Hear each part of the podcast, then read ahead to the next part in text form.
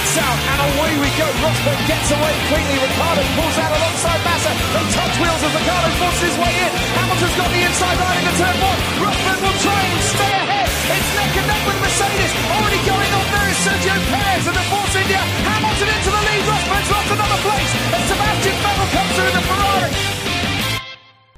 Bonsoir à tous et bienvenue pour cette nouvelle émission du SAV de la F1 qui sera consacrée au début du week-end du Grand Prix d'Allemagne. Pour m'accompagner, j'aurai la crème de la crème puisque avec moi ce soir, j'ai le plaisir de recevoir Bouchard. Bonsoir Bouchard. Bonsoir. Fab. Bonsoir Fab. Bonsoir. Et Scani. Bonsoir Scani. Bonsoir, bonsoir à tous. Ça va bien? Ça va et toi, Gilles? Très bien. Ça va. Ça va très bien. Ça va. C'est un bon début de week-end de Grand Prix d'Allemagne Passionnant. Ah oui, ça c'est vrai, ça a été passionnant. J'ai presque même envie de dire l'avant euh, week-end de Grand Prix d'Allemagne était, euh, était intéressant.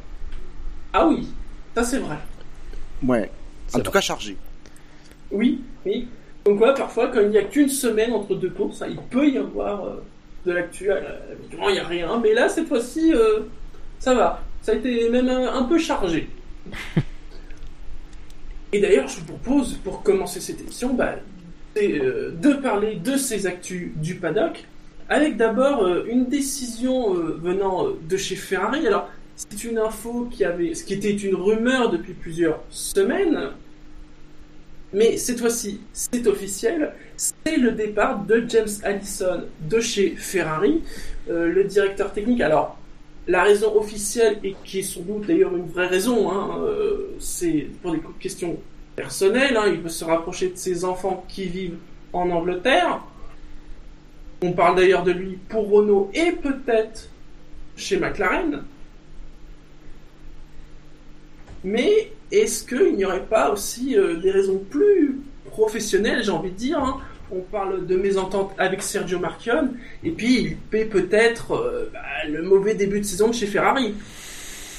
Euh, Pour, pour juste euh, finir sur les, les- le côté familial du truc, il faut juste rappeler qu'il a subi un drame familial. Sa Oui. femme est, Mm. est morte en début d'année. hein. donc Mm. euh, voilà, ça explique aussi voilà. pourquoi il aurait une vraie volonté de se rapprocher de Voilà, sa famille. ses enfants, pas une- voilà, sa, sa- sa famille est en Angleterre, donc on, voilà, on peut penser que si ce, ce n'est peut-être pas que ça, mais on peut penser qu'il y a de ça, de- très clairement. Mais j'ai même tendance à croire que c'est la raison principale, hein, Oui. honnêtement. Mm. Après, euh, que du coup... Parce qu'après, ça fait quoi? Ça fait un an et demi qu'il est chez Ferrari, Joe, non? Euh, Euh, de- ça oui, si hein. c'est ça, oui, à peu près. Il a dû commencer à travailler début 2014, quelque chose comme ça. Maximum deux, oui. Parce que là, vraiment, Ouais, cette Ferrari-là, c'était la première qu'il avait vraiment euh, Ouais. faite euh, entièrement. Oui, oui. Il avait déjà travaillé sur celle d'avant. Bon, après, il peut se... Après, il y a peut-être aussi une autre raison, mais personnelle à Alison, c'est que peut-être qu'il s'y plaît pas chez Ferrari, aussi. Ça peut arriver. Je veux dire... euh, on, a, pas- on a parlé de tension, euh, notamment, bon, c'est pas tant avec l'équipe qu'avec Sergio Marchionne. Ouais. C'est ça. Bon, Bah, C'est-à-dire que euh, je pense que il y a, il y a quelque chose, euh, forcément, bah, l'aspect personnel euh, et- et joue beaucoup. Déjà, déjà parce que même si évidemment aujourd'hui c'est c'est pas tout à fait pareil qu'avant, donc tu peux travailler de, d'a- depuis chez toi, depuis l'Angleterre pour l'Italie, mais malgré tout ça a dû forcément impacter son travail. On sait très bien que le, le projet 2017 d'ailleurs était mené par euh, un autre ingénieur Ferrari. Euh, et puis c'est vrai que euh, on, on sait que chez Ferrari quand même, euh, on l'a dit un petit peu à l'émission précédente, mais ça, ça c'est pas le, le grand vent de changement, mais il y a une petite brise qui souffle et qui doit pas forcément faire plaisir, surtout si t'es dans des, si t'es pas dans les bonnes dispositions euh, sur le plan personnel.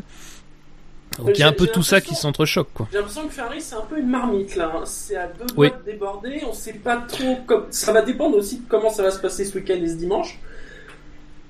On cherche la je- l'avais- je l'avais- à Maranello. Je l'avais mis en, en question dans la preview, mais c'est vrai que si jamais Red Bull devait passer devant Ferrari ce week-end, il va peut-être commencer à y avoir du ménage. hein. Et en plus, ça se ferait pas du tout dans la sérénité, donc c'est vraiment le, la- le pire des chamboulements, quoi. Ouais. Alors, à noter Le truc qu'il est- faut pas faire. hein. Oh, tout à fait. Euh, il est remplacé pour l'instant par Mathieu Binotto, donc c'est un remplacement en interne, mais qui bien évidemment il chercherait un grand nom. Alors, on a ressorti le nom qu'on ressort tout le temps, hein, Rose Brown, mais a priori lui, il veut continuer à pêcher. Hein Mais surtout qu'apparemment, il aurait même pas été, il aurait même pas été approché par Ferrari. c'est encore une rumeur des médias italiens, ça. Oui, oui, oui. Ça, par contre, les médias italiens, ils adorent cette situation. Ah, Sur le chat, euh, il y a quelqu'un qui dit, alors il l'a lu, il ne sait plus où, mais que les objectifs de Marken n'étaient pas réalistes et que ça a énervé euh, Allison. Il y a, peut-être de ça en effet. Après, Et on peut. plus. Vas-y. Vas-y, Bouchard. Non, vas-y, Bouchard, après toi. Alors, c'est juste que j'ai lu, euh, j'ai dû lire euh, ça sur. euh, bah, tu me diras, je, je suis conçu que- qu'un seul site, donc euh, je l'ai lu sur motorsport.com. Euh, Ah, quelle, bah, c'est quelle une bonne quelle source- riche idée. Très bonne source d'information hein, pour la F1.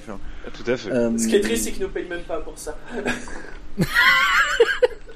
Alors, des quatre qui sont là, qui sont dans l'émission ce soir, non, il y en a que, il y en a trois qui ne sont pas. Oui, mais pas pour faire leur promo Et donc, je- euh, il disait, c'est vrai que c'est intéressant, il a fait quand même, je sais, quasiment toute sa carrière à Einstone.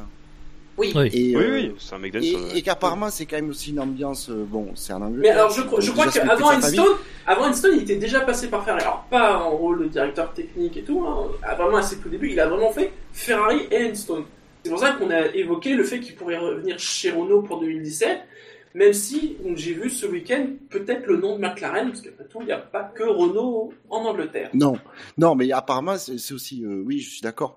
Mais effectivement, si euh, il a toujours, si c'est toujours bien senti à Einstone et qu'on lui propose, peut-être qu'il ira. euh, maintenant qu'il y a Renault derrière, c'est peut-être ça, c'est un projet euh, pour un mec comme Allison, c'est un projet intéressant. Hein. Euh, James Allison, c'est pas lui qui avait eu un, un- un problème. Il était parti de chez Lotus en 2012. Il avait pas pu travailler pendant un an à cause de sa clause de non-concurrence. Et donc, il avait rien fait pendant un an. Et après, il avait pu aller chez Ouais. Ferrari. C'est pas lui qui avait eu ce problème-là? En 2013, oui. Bah, de toute façon, aujourd'hui, tous les, tous, tous les Oui. grands ingénieurs ont ces, ces clauses-là qui les empêchent de. On est, on est d'accord. Mais donc, dans ce cas-là, c'est assez peu probable qu'on le voit chez Renault l'année prochaine, quoi. Ou Bah, en tout cas, il que aura à pas un imp-. Ouais, il aura pas un impact il- sur 2017. euh, ne-. On, peut imaginer qu'il ne fasse rien jusqu'à la fin de saison et qu'on ne voit en effet retravailler que début de l'année prochaine. Mais, mais, Mais, même, dans ces cas, dans ces cas-là, en effet, son l'effet de sa, sur sa nouvelle équipe ne se jouerait que euh, limite 2018. Oui. Et même dans ces cas-là, moi, je suis pas sûr. Justement, je pense qu'il aura pas le droit de travailler avant 2018. Enfin, ou en tout cas, pas avant juillet de l'année prochaine. Enfin, en général, c'est euh, 12 ou 18 mois les clauses de non-concurrence. Et après, euh, Ferrari peut aussi dire, ok, on la paye pas. On, ju- on juge que de toute façon t'es pas bon et euh, on la paye pas et que voilà, euh, on, juge que t'as pas beaucoup d'informations sur ce qu'on va faire en 2017, t'emmèneras pas de bonnes idées chez Renault, donc on la paye pas et t'as as le droit d'aller bosser où tu veux dès demain. Ils peuvent aussi faire ça. On, sait pas euh, ce qui va se passer avec ça, mais c'est quand même un truc à garder à l'idée quoi. Et moi, ce que je voulais venir, ce que le point sur lequel je voulais aller, c'est que Enfin, euh, c'est un petit peu aussi le premier homme, euh, enfin, moi je le vois comme ça, que Maurizio Arriva Bene a, a amené avec lui. Il a commencé à, à être utile en début 2014, hein, quand euh, Arriva Bene a pris, les, a pris réellement les, les commandes du, euh, du bateau Ferrari, euh, enfin du paquebot, Ferrari, enfin du pédalo Ferrari hein, pour le moment. Du Titanic. Voilà. C'est le mot que tu cherchais. Sombrera, sombrera pas, on sait pas. Euh, et euh, alors, moi, bon, personnellement, Arriva Bene me fait très très peur. hein. C'est un petit peu physique, aussi parce qu'il a travaillé longtemps chez Philippe Morris et que moi, je pense que les gens qui bossent dans des boîtes comme ça sont quand même dangereux, euh, en tout cas. Euh, voilà. hein. Et, et je suis fumeur moi-même, hein, mais je pense que les gens voilà, je pense que quand tu es responsable du sponsoring chez Philippe Morris, euh, voilà. Avec la notion d'éthique, normalement, c'est un peu C'est ça. bizarre. quoi. Enfin, moi, sin- sincèrement, Arriva Bene, euh, moi, il me fait très très peur. Il a une gueule. Et après, j'adore en fait, mais il me fait très peur. Mais il a une gueule. Euh, et, et clairement, enfin, ce mec fait pas quelqu'un de sain, quoi. Alors, euh, euh, peut-être que je juge sur son physique et sur son CV, et c'est très mal parce que je lui ai jamais parlé et je lui parlerai jamais de ma vie. Euh, je parlerai, je parlerai probablement aux, aux- aux trois assassins serbes qu'il va m'envoyer dès demain. Mais, euh, mais le truc, c'est que, enfin, moi, ce mec, il a. Sérieusement, moi, ce mec me fait peur et je pense que travailler avec lui, c'est très compliqué. Je suis pas sûr qu'il soit, euh, qu'il soit vraiment capable, euh, puisque il était responsable du sponsoring chez Philippe Maurice. Ok, il était dans le milieu de la F1, mais euh, il s'agit pas de remplacer Bernie. Là, il s'agit de faire euh, de faire marcher une écurie, quoi. Et euh, après, bah, c'est aussi l'erreur de Marcon, parce que c'est quand même Marcon qui a qui, qui a propulsé Arriva Bene. Donc après, je suis pas, enfin, moi, je suis pas certain que ce soit Arriva Bene le problème en tant que tel. je veux dire, ah, Arriva Bene. Au, au, niveau des timings, on nous précise qu'Arriva Bene est arrivé fin 2014 et qu'avant c'était Mattiacci. Oui, oui, bon, Mattiacci, qui a pas laissé un souvenir impérissable non plus.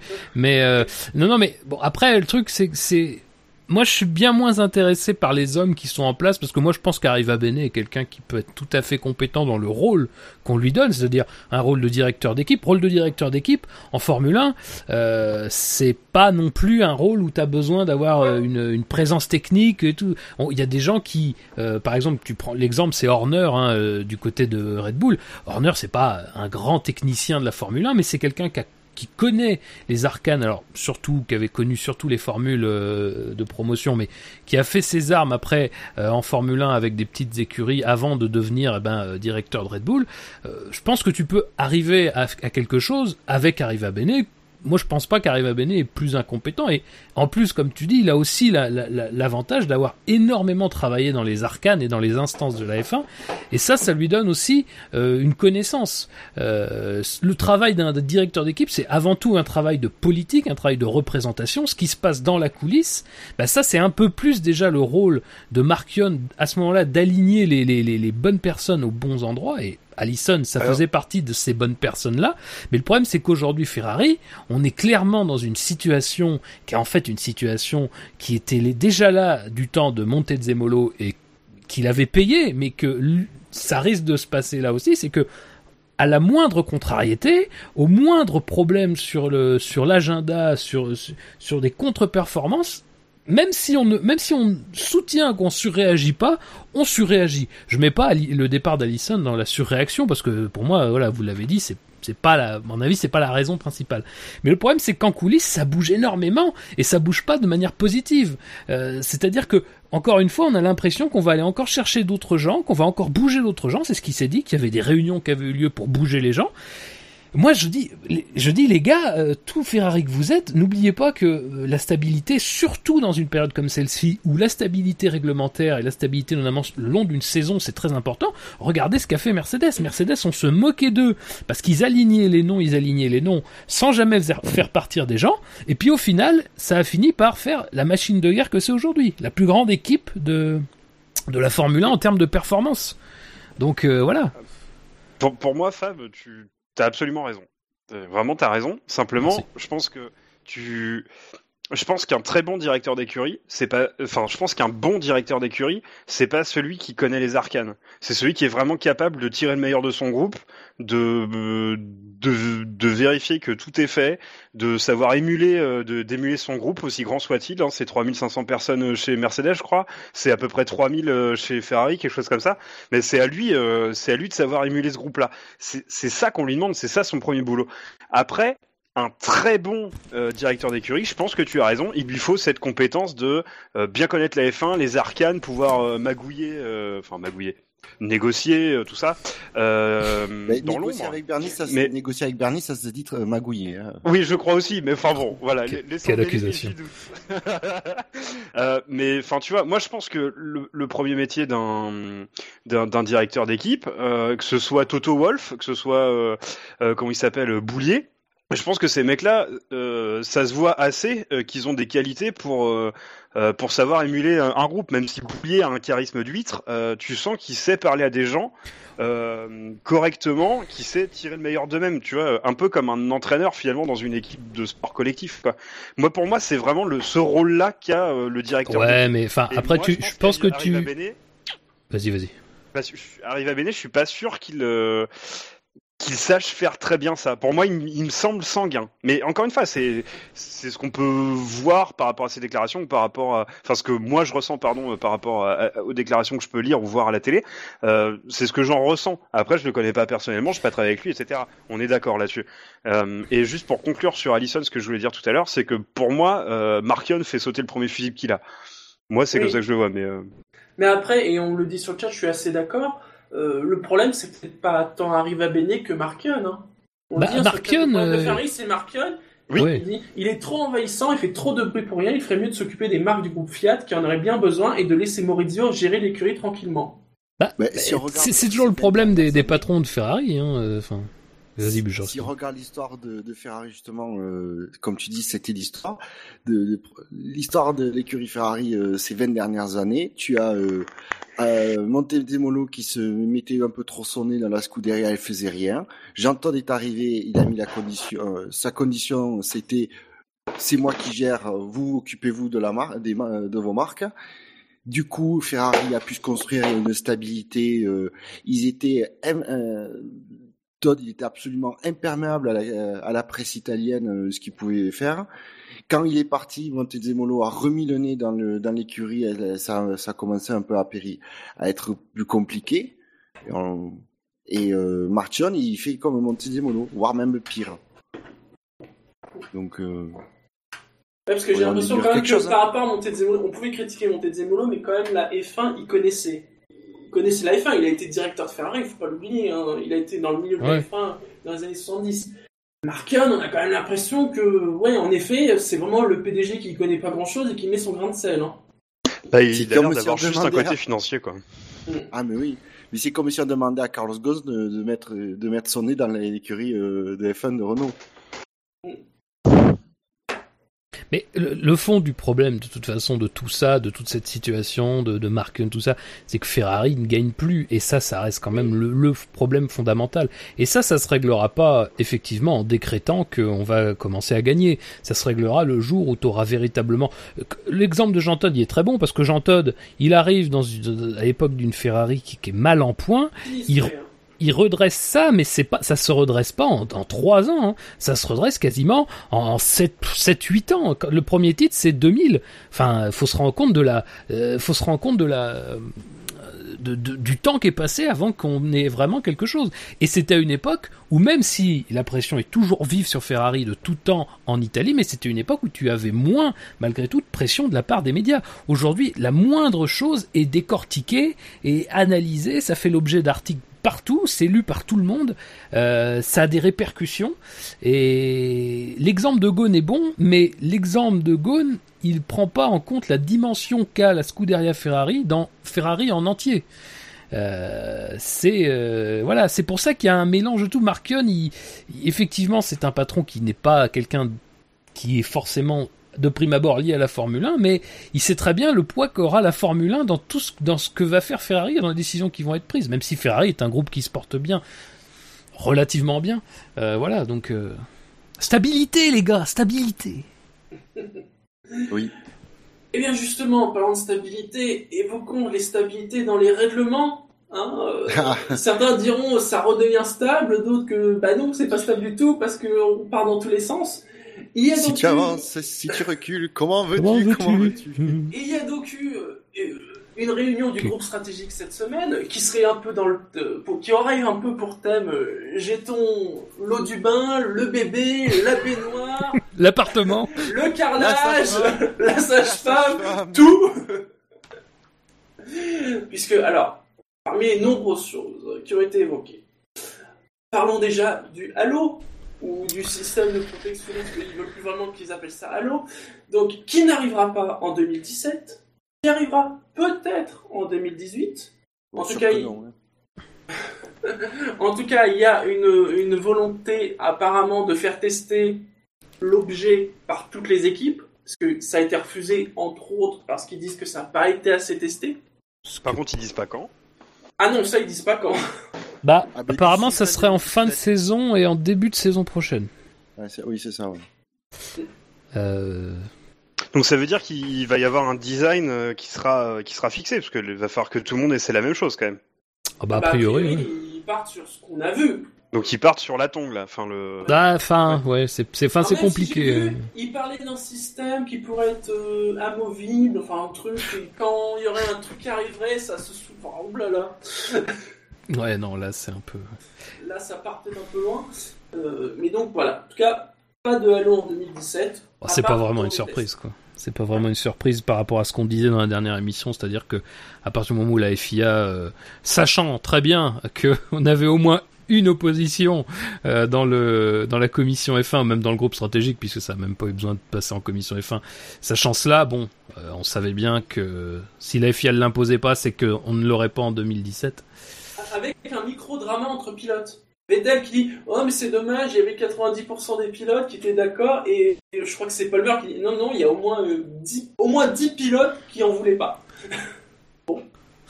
mais, mais par contre, après, les, les, enfin, ceux qui ont voté ça font quand même un pari sur le fait qu'il se passera rien. Euh, ça veut dire que l'année prochaine, faut pas qu'il y ait de crash avec un mec blessé. J'espère très légèrement. Euh, où le halo aurait pu être utile, quoi. Parce que là, ils vont tous passer pour des gros cons. Moi, ce qui me gêne là-dedans, le, halo, on est pour ou pas, c'est même pas le débat. Moi, ce qui me gêne, c'est que là, ils ont dit, on le veut pour 2017. Ok, bah, donc nous, euh, passionnés, on dit, ah bah j'aime ou j'aime pas. Ok, très bien. Mais la FIA a dit, nous, on le veut pour 2017. C'est ce qu'ils ont dit en début de saison. Maintenant, ils disent, ah bah non, en fait, on va pas le faire. Et le truc, c'est que pour moi, ils font quand même un pari sur le fait qu'il va rien se passer de grave l'année prochaine. Parce que sinon, enfin, on sait que ça n'arrivera pas, mais ils vont devoir tous dégager. Mais ça n'arrivera pas. Mais c'est ce qui devrait se passer. ils font, moi, ils font un pari sur la, sur la santé des gens. Ça me gêne un peu. Moi, c'est ce qui me choque un peu dans cette histoire. Après, euh, c'est dur. Bah, oui, mais enfin, je, comprends cet argument-là, mais en même temps, c'est vrai que c'est un, enfin, c'est un peu difficile parce que pourquoi à ce moment-là on dit pas que cette année déjà on aurait pu l'instaurer euh, je, je, comprends bien que voilà il y avait la perspective de l'instaurer en 2017 euh, même si euh, voilà on a, ils l'ont dit après la présentation en Hongrie voilà, ça aurait pas changé grand-chose sur les accidents récents euh, qui ont euh, euh, qui ont touché les sports mécaniques, les monoplaces, c'est-à-dire l'accident de Massa, l'accident de Surtees et l'accident de Wilson. Là, ça n'aurait rien changé dans ces trois cas-là. Bon, voilà. L'accident de Surtees, t'arriveras pas à me faire croire que ça changeait rien, mais bon. Parce que oui, non, mais après, après. Après, ça c'est eux qui l'ont. Ça c'est ce qui est ressorti de la réunion. Mmh, reste que malgré ces arguments-là, effectivement, les pilotes étaient plutôt, enfin en tout cas ceux qui étaient plutôt contre, notamment je pense à Hamilton qui avait été quand même assez euh, tranché sur la question, lui s'est complètement retourné sur ce plan-là, euh, au point même de s'étonner que ça soit repoussé euh, à, 2018 au, au, mieux. Mais est-ce que tu penses que c'est pas un petit peu de la, de la com dans le sens où, enfin, pour moi, on tue le Halo en attendant l'aéroscreen. Enfin, c'est enfin, c'est ce qu'on peut lire un peu entre les lignes. L'aéroscreen, c'est du design Red Bull. Je sais pas, oui, c'est pas sûr, hein, franchement. Et le, le, Halo est du design Mercedes. Est-ce que c'est pas ce qui est pour expliquer la volte-face de, de Hamilton? Non, je veux pas ce sens. Enfin, non, mais je pense pas. Je enfin, je pense pas. Non, non, mais je pense que sur ce sujet-là, il soit bridé Hamilton. Euh, sur ce genre de sujet. Je pense pas que ce soit quelqu'un que tu brides de toute façon, mais bon. Non, mais après, la question c'est est-ce que on n'a pas. Euh, euh, je pense que c'est ça qui ressort de, de, tout ce qui s'est passé de, avec le groupe stratégique, c'est c'est qu'on a précipité quelque chose, euh, que, que c'est vrai que tu, tu serais objectivement, ce serait pas quelque chose de sécurité, mais ce serait un dispositif à introduire. Tu dirais ça a quand même pas suffisamment, sans doute, été testé dans des conditions réelles. Il y avait quand même des petites craintes, notamment liées à la visibilité euh, des pilotes. Euh, les écuries, effectivement, ont pas pu le tester tous. Alors, ça aurait pu se faire plus tard dans la saison, effectivement. Euh, mais voilà, je pense que pour le coup, même si c'est dommage et même si effectivement, si le truc est introduit en 2018, ça veut dire qu'on expose en 2017 les pilotes à une situation dans laquelle ils auraient potentiellement pu être protégés, reste que ça permettra de faire des essais, de faire plus d'affinage au niveau de, de, bah, de tout, quoi, du, du design, peut-être de, de, de, trucs à rajouter dessus, et puis ça permettra de le faire dans un climat plus serein, parce que là on était clairement en plus dans un moment d'un peu de tension entre toutes les, toutes les parties, parce qu'il y avait d'autres sujets qui étaient, euh, qui étaient concernés. Bon, au moins les, ils se laissent le temps, voilà, ils se laissent le temps. Moi, ça me rappelle un peu le Kers quand même. Hein. Moi, le... pour mieux sauter c'est le, le coût de l'affinage. Pour moi, c'est pas un argument parce que tu te dis oui, on peut l'affiner pour 2018, mais rien n'empêche d'avoir la première année, d'avoir un truc un peu un peu plus hmm. brut de. Ah, je suis d'accord, mais je suis d'accord. Qui soit moins joli esthétiquement. C'est tout, c'est euh, l'affinage, tu fais dans le temps. C'est pour ça que je dis que moi 2018, c'est euh, j'y crois pas du coup, j'y crois pas une seconde que ce sera introduit. C'est comme je suis persuadé que les euh, ils connaissent les contraintes qu'a déterminé la FIA de résistance des trucs. Les châssis 2017, je suis sûr qu'ils sont déjà, ils ont déjà commencé à être conçus en, ayant le halo en tête. Donc, comme dit l'intégration sur les châssis 2017, ça fait tard dans la saison, machin. Ouais, euh, j'y crois pas une seconde. Et puis, de toute façon, si tu le leur imposes, ah, ils auraient pas eu le choix, ils auraient, ils auraient fait avec. Hein. Oui, non, mais ça c'est vrai aussi. Ça, ça, ça démontre aussi quelque chose. C'est que euh, même si on a les pleins pouvoirs en matière de sécurité, du côté de la FIA, on veut quand même pas se prendre le risque d'introduire quelque chose qui a visiblement pas euh, fait l'unanimité. Mais le problème, c'est que euh, pour arriver à ce résultat-là, je pense que certains euh, dans les médias ont été moins critiques envers le Halo que ce qu'ils l'ont été en privé. Euh, pour le coup, la position de Red Bull a toujours été très claire. Euh, bon, peut-être parce qu'ils avaient l'aéroscreen de leur côté et qu'ils ont dépensé un peu d'argent pour pour étudier ce concept-là et que ça a été refusé. Euh. Honnêtement, je pense qu'ils voient plus de potentiel aérodynamique dans l'aéroscreen que dans le Halo. Ah mais bien sûr, je pense que c'est ça la finalité. Mais malgré tout, Reste que l'aéroscreen a fait meilleure impression que le Halo, euh, rien que ça. Même si on parle là de sécurité et pas de look, même, même, même là ça pose un problème parce que même sur des questions purement sécuritaires, on s'était dit tiens le aéroscreen visiblement c'est peut-être une solution qui aurait par exemple évité le, problème de massa. Euh, qui voilà donc euh, il y a des questions légitimes à se poser que en qu'en s'entêtant sur le Halo, peut-être qu'on n'aurait pas pu se poser et que on va pouvoir directement en 2018 avoir quelque chose qui sera satisfaisant pour le plus grand nombre et pas quelque chose qui va déplaire et qui euh, mais effectivement qui aurait quand même pu être introduit. Si c'est vraiment le cas, si en 2018 ils introduisent euh, un, système euh, plus plus évolué, plus abouti et, qui du coup gomme les, les potentiels défauts qu'il pourrait y avoir, Franchement, il euh, faudra que je trouve à quoi faire, mais euh, je, je, j'aurai un gage, ça c'est sûr. Ben, je vous ferai une chanson pour la SAV.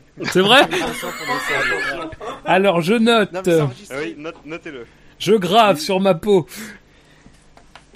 Ah mais je, aucun souci, je m'engage. Euh, mais je parie, je suis sûr qu'il y aura rien. J'en suis sûr.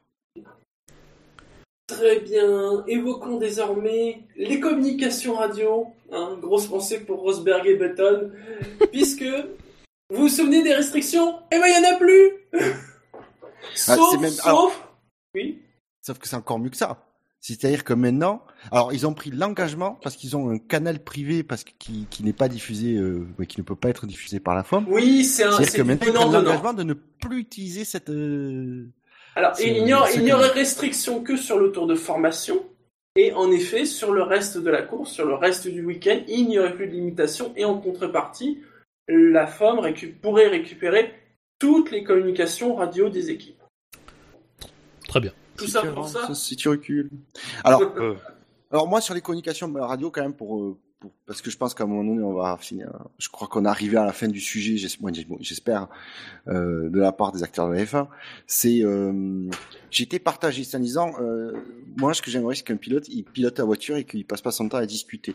Que ce soit du certain, du, que ce soit pour euh, pour des raisons de sécurité, pour des trucs, euh, voilà, pour raisons de sécurité, oui, euh, mais pour tout ce qui est réglage voiture, tout ça, j'aimerais surtout ce que j'ai que j'aurais aimé, c'est qu'en fait, la limitation des, des, communications radio pousse les ingénieurs à faire des voitures où il n'y a pas 40 boutons sur le volant.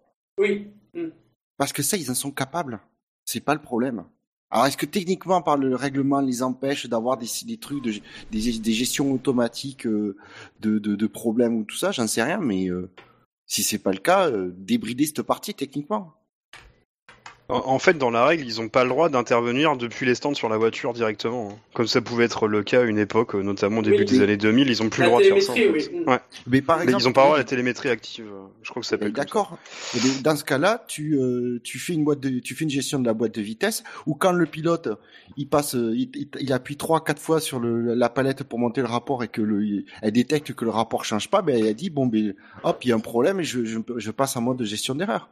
Et tu fais une gestion électronique de l'erreur et pas que tu es le pilote qui a besoin de tripoter son volant pour euh, dire euh, euh, je, je, change les modes de ma boîte de vitesse. moi, sur dire, à une époque, il, il, passait même plus les vitesses. Oui, on est revenu en arrière avec, avec la réglementation. À une époque, il ne passait même plus les vitesses. Donc c'est pas c'est c'est pas un problème de, de, de, conception. Hein. Moi, sur les communications radio, j'ai pas changé d'avis. Hein. Euh, euh, moi, je pense que les seules communications autorisées doivent être celles qui mettaient en danger euh, la sécurité et les éléments de la voiture qui sont limités sur la saison. Moi, je toujours ce que j'ai dit et je resterai cohérent. si si on doit dire au pilote tu tu dois sauter la septième parce qu'il faut protéger la boîte et que les boîtes elles doivent faire six, six, six grands prix consécutifs, bah pour moi ça ça devrait être autorisé. Et moi, je trouvais que ce qu'ils avaient proposé au, dernier Grand Prix, de dire, bah, quand vous passez une communication comme ça, vous devez passer par les stands euh, et faire une réparation virtuelle, c'est-à-dire vous pouvez expliquer à la radio comment réparer.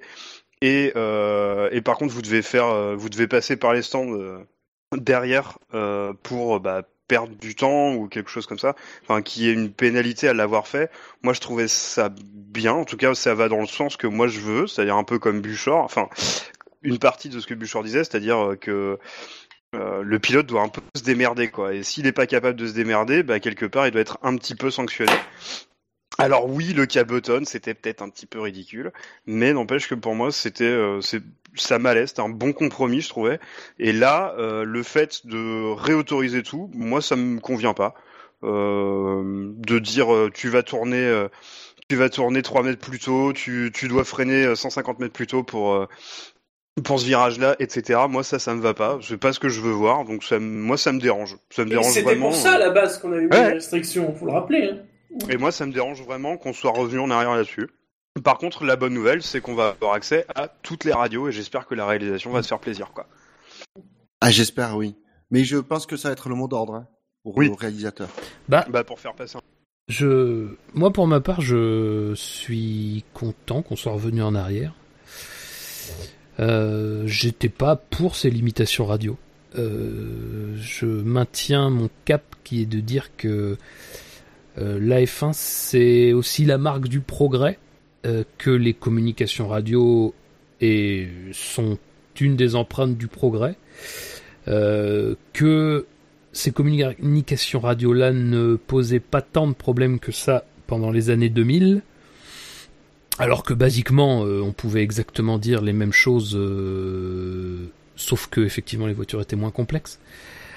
Euh, et que ça a commencé à poser problème à partir du moment où la réalisation TV justement nous en a gavé avec des messages radio, des passages radio totalement insipides qui étaient, qui en s'accumulant, ont fait, bah, ont donné l'impression aux téléspectateurs que bah voilà, on assistait à à du téléguidage.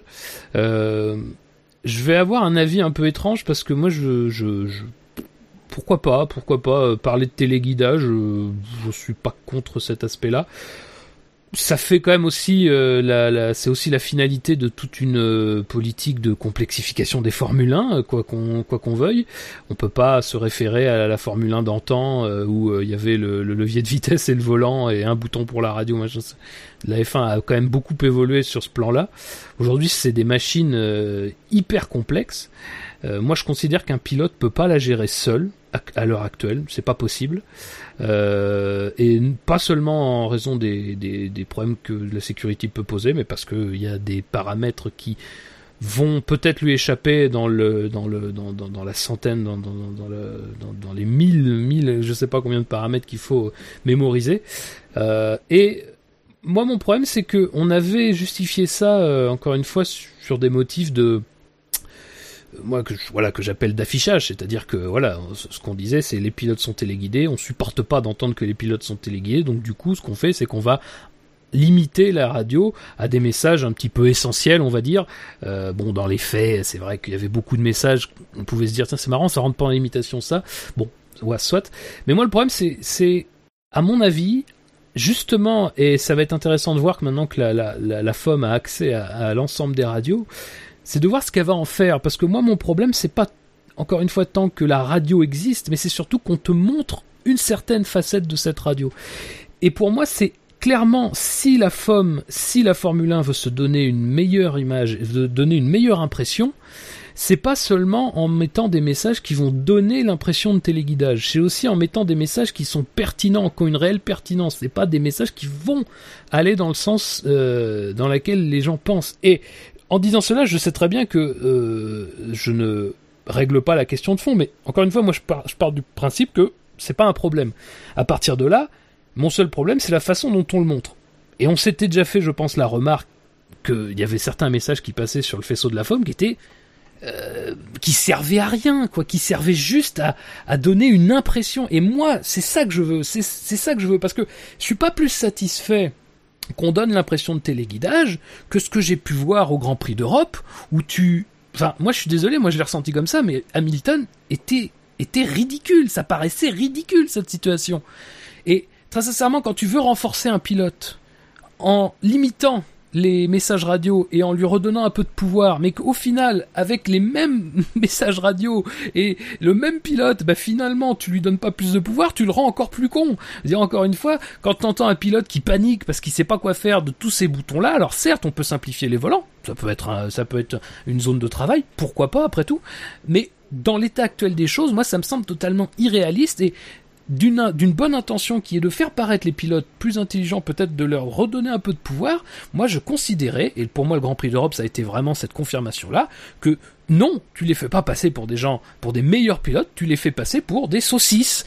Euh, Hamilton, c'était une saucisse le jour du Grand Prix d'Europe. Faut voir ce qui se disait après, quoi. C'est tout juste si Hamilton, c'était pas un benet qui n'avait jamais rien fait de sa vie, parce que, enfin, qui n'aurait jamais rien fait de sa vie en Formule 1, parce qu'il aurait pas eu la radio. Voilà.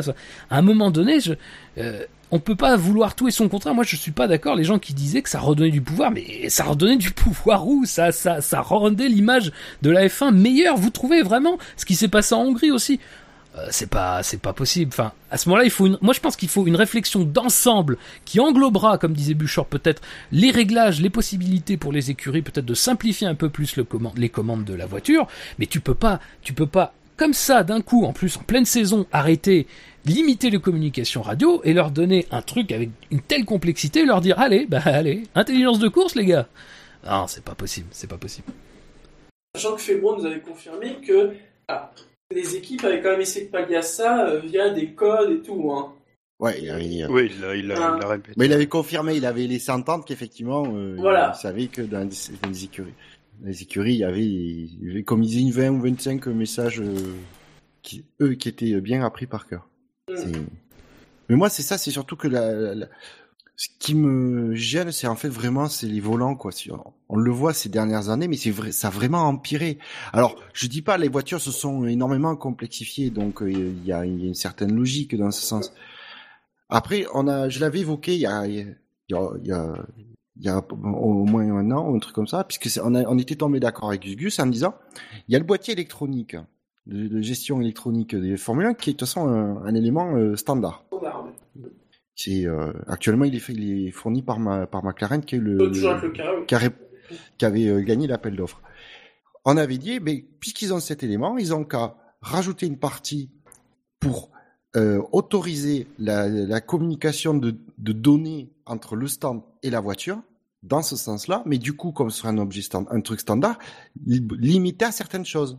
Oui, Comme ça, ça permettrait de décharger le pilote de manipulation sur le qu'il aura à faire sur le volant que le stand pourrait faire. Euh, ça reviendrait au même. De toute façon, de dire mets le bouton sur telle position euh, au lieu de au pilote au lieu de le faire depuis la console des stands, ça revient au même. On est d'accord. Ça change rien au, talent du pilote. Ça mais ça, permet, ça permettrait au pilote de lui de se, décharger de ce genre de tâches pour qu'il puisse se concentrer sur sa course. Mais je pense qu'il y a vraiment, comme le dit Fab, il y a vraiment tout un, c'est tout un aspect de la Formule 1 qu'il faut, qui, à mon avis, a, sur lequel il faut se pencher. À revoir, c'est un bien grand mot, mais sur lequel il faudrait se pencher pour justement, euh, c'est pas simplement en limitant les communications euh, radio qu'on réglera le problème, parce que les voitures resteront toujours aussi complexes. Hmm. Très bien, messieurs. Revenons au groupe stratégique. Alors, malgré déjà ces, ces suppressions, la poubelle de la réunion alors, je redis ce que j'ai mis sur Twitter. Bande de cons. Je, je comprends même pas ce truc. Je, je, comprends même pas ce que ça veut dire, parce que je, ne peux pas imaginer qu'ils aient vraiment décidé ça. Ah, si, si. Enfin... par contre, par contre, il y en a un, il a fait comme, euh, comme Hamilton. Ah, ça a, ça a été un drama du week-end. Il a fait, fuck. Parce qu'en effet, Charlie Whiting a fait de la résistance. Vendredi, euh, on a eu droit à des avertissements classiques dans le virage 1. Et puis aujourd'hui, samedi, on a vu qu'il y avait eu un, compromis. Hein. je pense qu'il quand même se faire taper sur les doigts. Ouais, les voitures peuvent aller sur le vibreur du virage 1. Par contre, si elles vont beaucoup plus loin, attention. Mais il faut qu'elles aillent plus loin. Oui, on a vu qu'Hamilton dans son tour de, dans son dernier tour lancé en qualif a été quand même très loin et n'a pas été euh, n'a pas été pénalisé. Donc c'est non, mais c'est une blague. De mettre en place ces trucs là, c'est une blague, c'est une blague. C'est pas possible. Mais moi, ça m'inquiète parce que euh, Là, pour le coup, c'était un peu. Euh, enfin, t'as la règle de base hein, qui est que tu dois rester sur la piste et pas gagner. Et, si tu sors, ne pas en gagner un avantage, c'est surtout ça le point. Le, point. Euh, mais dire, ça avait été un peu précisé par la direction de course. Et franchement, même si je sais que dans, les faits, la direction de course, elle est inférieure au règlement, elle est juste là pour le. Même si les directives, elles ont valeur un petit peu de règlement.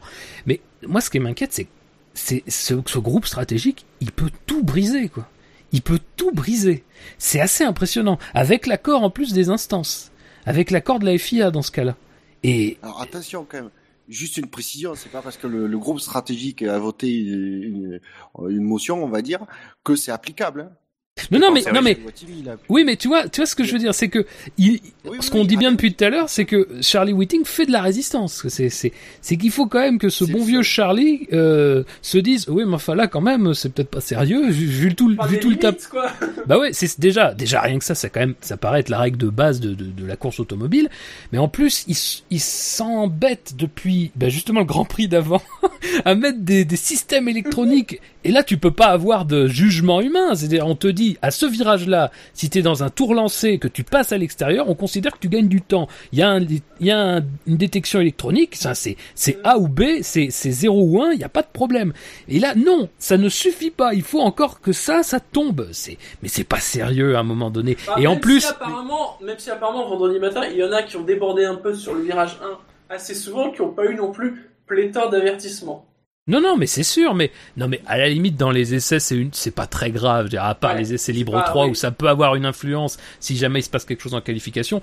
Voilà. Mais le truc, c'est qu'à un moment donné, puis enfin, pareil aussi, la direction de course, elle tient ça le vendredi, le samedi matin, t'arrives. Oui, alors on a repoussé euh, les dispositifs, on les a mis, on les a mis dans la tribune. Donc bon, les gars, c'est bon. attention quand même à pas sortir trop large. Hein. Pour les Mercedes, ça c'est pour les Mercedes. Non mais. C'est. Non, moi, cette règle me rend triste, c'est pour. Euh... Merde, pour, pour, pour, celui qui fait tous les circuits. Ah, parce que, pour Tilk, parce que finalement, tu prends un parking, tu traces un point, un trait, et tu leur dis, bon, bah, faites le tour, on fait une course de F1, bah, c'est bon. c'est pas ce qu'ils veulent faire à, Las Vegas euh, Oui, ils l'ont déjà fait même à Las Vegas. mais, mais, mais, là, il n'y a même plus à se faire chier à faire des, des tracés.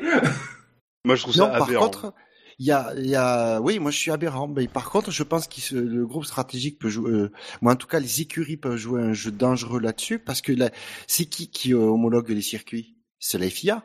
La FIA. Eh ben, qu'est-ce qu'elle peut, qu'est-ce qu'elle peut faire? Elle peut demander à tous les circuits de mettre un certain type de vibreurs qui vont clairement. Et là, là, la réponse sera, bah, écoutez, vous voulez pas euh, que les que vous voulez que les, les, pilotes puissent franchir librement la, la ligne blanche, ben nous on met une limite physique. Puisque vous voulez pas ou alors, il va y avoir des nouvelles normes. Ou alors désormais dans le virage il faut 300 mètres de bitume autour de la piste. Ouais mais ça va ressembler à ça. Hein. Parce qu'on va jamais dans le bon sens. Enfin, c'est complètement con. On, on, on, a été foutre du bitume partout euh, parce que euh, parce que il fallait que il fallait pas qu'on qu'on ait que 6 euh, ou 7 voitures à la fin d'un Grand Prix parce que vous comprenez quand même, euh, c'est quand même triste. Euh, ah, le pauvre, il a juste fait un tête à queue, il finit dans le bac à sable, il repart pas. Euh, c'est quand même un peu dommage. C'est un, enfin, c'est quand même bateau. il avait qu'à pas sortir. Et je, et je vous, putain, laisse, moi ça me gonfle. Ça me fait chier je, les qui restés sur cette putain de piste. Je comprends. Il y a qu'à foutre des mines anti. Moi ça m'énerve. Ils ont qu'à foutre des mines anti-personnel là derrière les vibreurs. Ils vont arrêter de foutre les pneus. Non, ah, sérieusement. Sérieusement, moi, ça me gonfle. On se je vous dis pas le, je vous dis pas le drama parce que avec un truc comme ça, ça, ça risque d'arriver. Une pole où le gars coupe un virage. Mais évidemment, mais évidemment, mais de toute façon, il n'y a plus que ça à faire. Les mecs, ils sont rendus à, du niveau débile de jeux vidéo où tu coupes les, tu coupes les chicanes comme un connard. C'est ridicule. On peut en débattre. N'empêche que, on met des, des, en Autriche, des vibreurs qui cassent pas les suspensions, mais qui détectent qu'on dépasse de la piste. Bon, après tout, ça casse pas les suspensions, c'est bien. Et puis euh, ça sera sanctionné quand même. Donc ça va plutôt dans le bon sens. Mais non, ça leur va toujours pas. Mais enfin, ils veulent quoi? Oh. Sinon, on fait de la course sur ovale avec des murs. Enfin, c'est- c'est débile. Ah mais arrête, même un, même un Oval a plus de limites. Mais oui, Ah mais il y a un mur. bien Il y a un sûr. mur. Il y a un mur à droite, il y a un mur d'un côté et le gazon de l'autre. Tu peux Hmm. au moins. Et si tu vas dans l'un des deux, c'est c'est pas génial.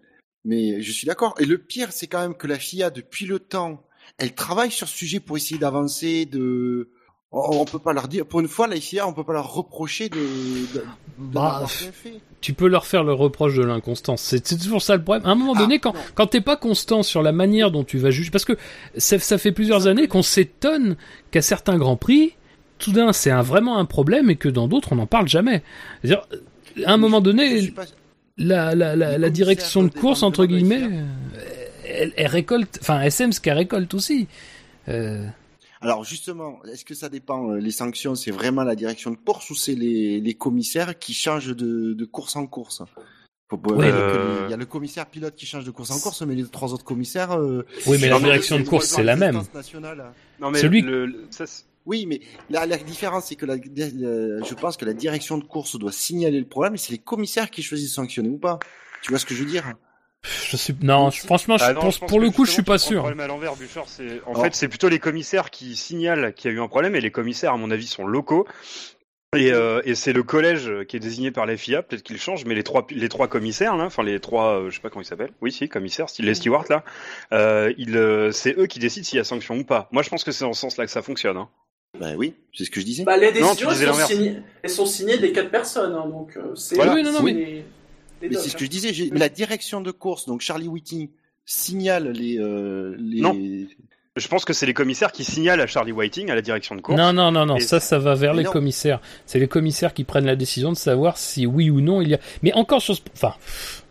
Mais non, mais le problème, c'est la direction de course. Quand tu arrives à un Grand Prix, elle édicte un document, elle fait des, des, des communications aux équipes en leur disant, dans ce virage-là, tel virage à cet endroit-là, si vous, si vous dépassez dans un tour lancé, votre tour ne sera pas comptabilisé, ou alors, si c'est en course, vous aurez des avertissements.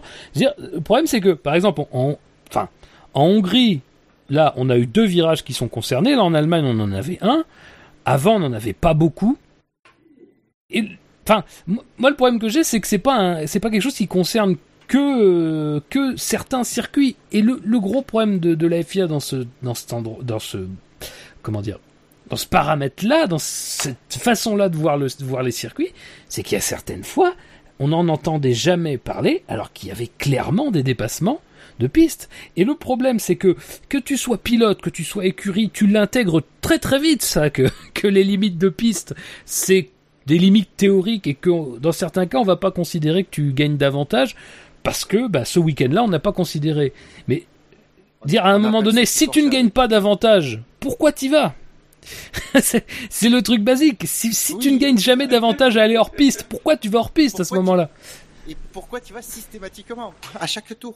Et moi, j'en veux pas aux écuries qui, forcément, bah, vont, vont jouer leur intérêt. Mais c'est encore une fois le problème de, de et je vais pas dire la, FIA, je vais plutôt parler de là de la direction de course, même si, évidemment, c'est lié, c'est très lié, mais c'est la direction de course qui n'est pas constante dans sa manière d'appréhender les choses, et qui, en surréagissant soudainement à ce problème-là qui est évoqué, et quand je dis ça, c'est, je parle de la Hongrie, où tout d'un coup, ils ont décidé de mettre des dispositifs électroniques, en surréagissant à ce problème, malheureusement, il y a la barrière psychologique et les équipes le font céder en disant ah bah non c'est trop compliqué de savoir si on gagne un avantage ou pas donc on va pas forcément sanctionner et après tu te retrouves avec ce qui peut être le pire du pire c'est-à-dire que moi je considère que ne rien donner ne pas fixer de limite dans certains virages c'est pas le pire. Le pire c'est ce qui s'est passé ce matin. C'est-à-dire que on te fixe des limites mais des limites qui sont hors piste.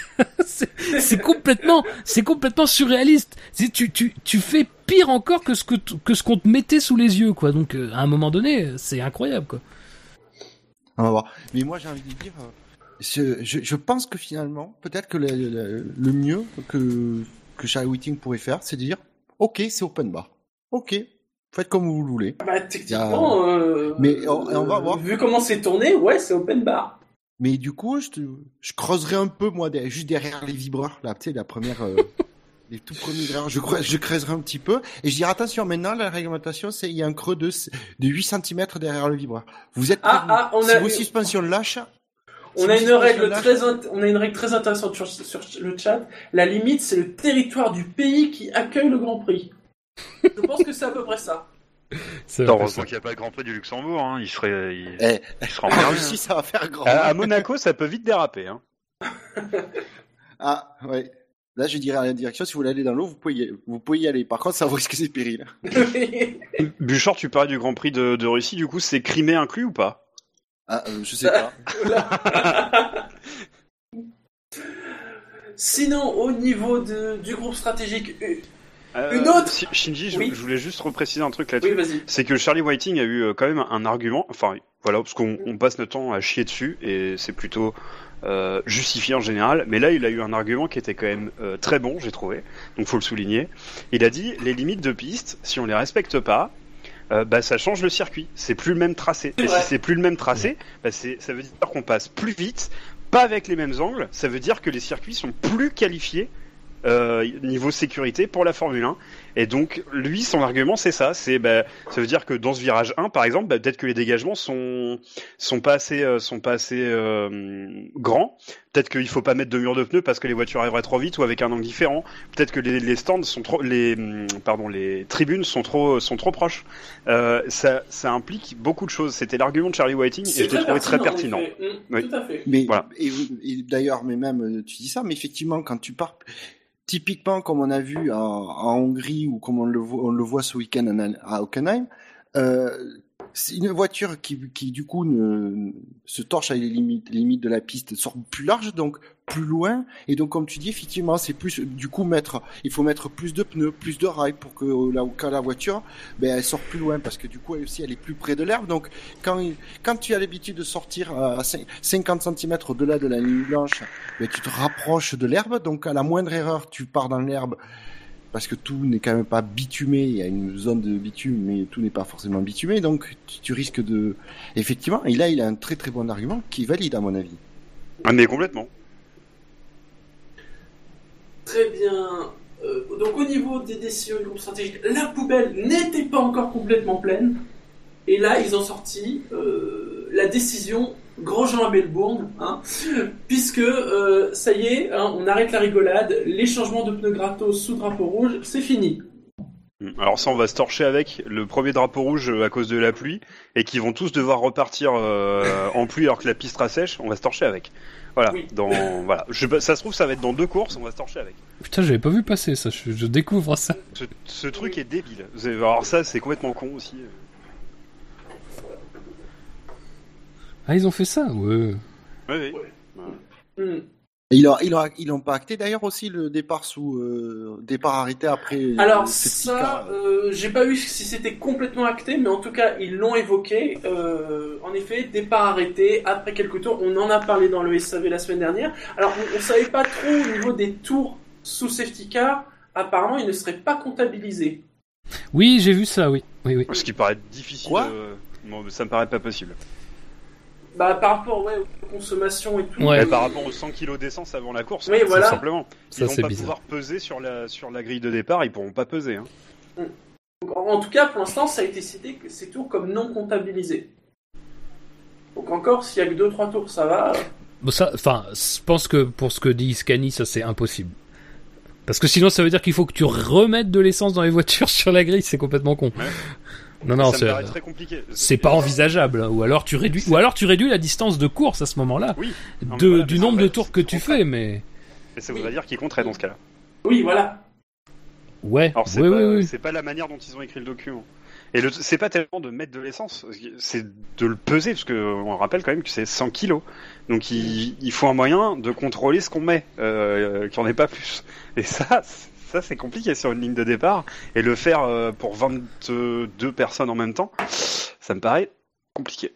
Ah, tu demandes à, tu demandes aux écuries de mettre une jauge. Oui, oui. Oh, on peut avoir confiance aux écuries quand même. Oui, bah de toute façon, tricher, bah, pour bah, tricher. euh, voilà. Je- voilà, c'est pas. De toute façon, c'est pas grave s'ils ont pas assez d'essence. Ils auront qu'à couper pendant la course. Ils ont le droit maintenant. Oui, c'est vrai, ça après tout. Tu fais des tours de 2 km au lieu de 5 km et demi, puis c'est bon.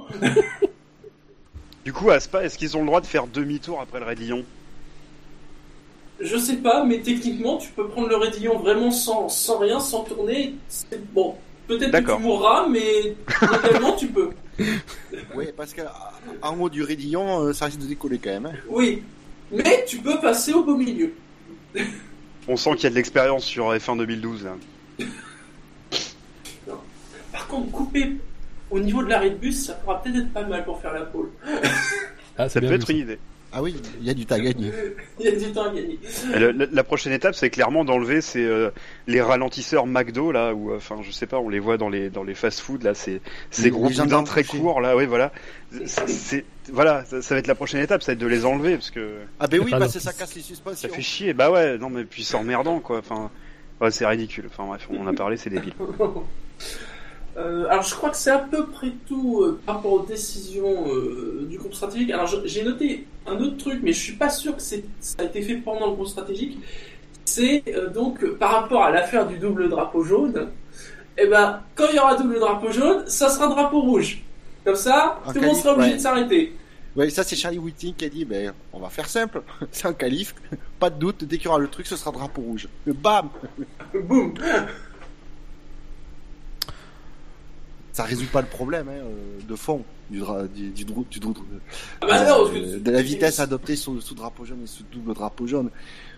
Mais au moins il y aura pas de polémique comme ça. Ouais, ouais, ouais. C'est là qu'on voit l'inf- Il y a l'in- un c'est là qu'on euh, on voit l'influence de Rosberg dans toutes ces décisions, hein, parce que mine de rien, il aurait été précurseur de, parce que les radios, il se fait pénaliser. Euh, C'est un des deux seuls gars qui se fait pénaliser pour ça. Et Ah, euh, Docteur F1 pose une, excuse-moi. euh, Ah bah oui, c'est vrai. Mais Docteur. F1 pose une excellente question. Est-ce que sous le drapeau rouge, on pourra changer de pneu? C'est vrai. Excuse-moi, Fab, je t'ai coupé. Non, non, non, non, mais je, c'était pas, c'était pas aussi intéressant. Oui, il y a un enchaînement de règles là qui, qui est un peu bizarre, en effet. Donc voilà, je crois que c'est à peu près tout pour les actus du paddock. Ça, ça a été très riche, hein, il n'y a, pas à dire. Oui. Mais en, mais même temps, bon, vu le début du week-end, vous inquiétez pas, c'est pas trop grave. mais J'ai envie de dire quand même le groupe stratégique a brassé beaucoup de merde quand même cette semaine. Faut- faut- Oui, habituellement, il brasse de l'air. Oui. Et, là, là, là, pour, bizarrement, une fois, ils sont... pour une fois, ils se sont baissés, quoi. hein. voilà. Par contre, tu parlais de, de poubelles, Shinji. On sait que, bah, avec les, les, les V6 hybrides, la, la F1 est un peu écolo. Est-ce qu'ils ont trié leurs déchets? Ah, l'histoire ne le dit pas. Ah. Est-ce que, est-ce qu'ils ont tout mis dans la poubelle euh, Mauvaise idée? Mais ils ont toujours des bonnes idées. Ah, Ils ont mis ça dans ID. ouais, c'est déjà pas si mal après tout. Allez, on va passer à la course, au week-end de course. Et rappeler que ce dimanche, les pilotes feront 67 tours de circuit d'Hockenheim. Alors, qui théoriquement fait 4 km 574, mais vous l'avez compris, ça c'est la distance cette semaine, comme d'habitude. La première dans la ligne droite entre les virages 1 et 2, avec un point de détection situé en fin de ligne droite, de départ arrivée. Et la seconde dans la grande parabolique, euh, avec un point de détection juste avant le virage 3, c'est-à-dire le petit virage avant la parabolique. Les pneus par Pirelli, ce sont les médiums en blanc, bon, il n'y en a pas beaucoup, les tendres en jaune et les super tendres en rouge. Et passons donc aux essais. Notez que ces informations, vous les trouvez dans l'excellent preview qui apparaît en règle générale le jeudi, hein, euh, avec euh, les enjeux, euh, les questions, et plein d'infos comme euh, les, les quotas de pneus par exemple Pirelli. Tout ça, c'est là-dedans. Et un lien vers les décisions des commissaires. Oui, toujours très très utile. Oui. Les troisièmes pilotes cette semaine, ce sont les mêmes qu'en Hongrie, puisque l'on a retrouvé Charles Leclerc euh, dans la Haas, à la place d'Esteban Gutiérrez, et Esteban Ocon, qui a remplacé Jolion Palmer. Alors Leclerc a fini 17ème, Ocon 20ème. Alors à noter qu'on a beaucoup parlé d'Ocon ce week-end, et on va sans doute continuer à en parler, puisqu'il est ressenti, en tout cas Mercedes ferait le forcing, pour que Ocon remplace Arianto bah, dès la prochaine course. Et peut- apparemment, ils auraient même voulu le faire dès cette semaine. Oui, mais apparemment contractuellement il pouvait pas. Mm. Arianto était, était indéboulonnable avant ce, avant ce week-end. Il restait un peu de pognon dans la tirelire. Donc là, on aurait Par quand contre, même une, belle euh, succursale de Mercedes chez Manor, là, hein, maintenant. Ah oui. Ce serait très clair, là. Entre le moteur et les pilotes. Ouais.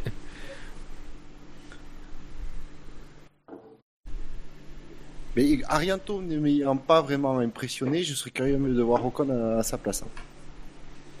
Même s'il serait moche pour, euh, pour Arianto. Mais...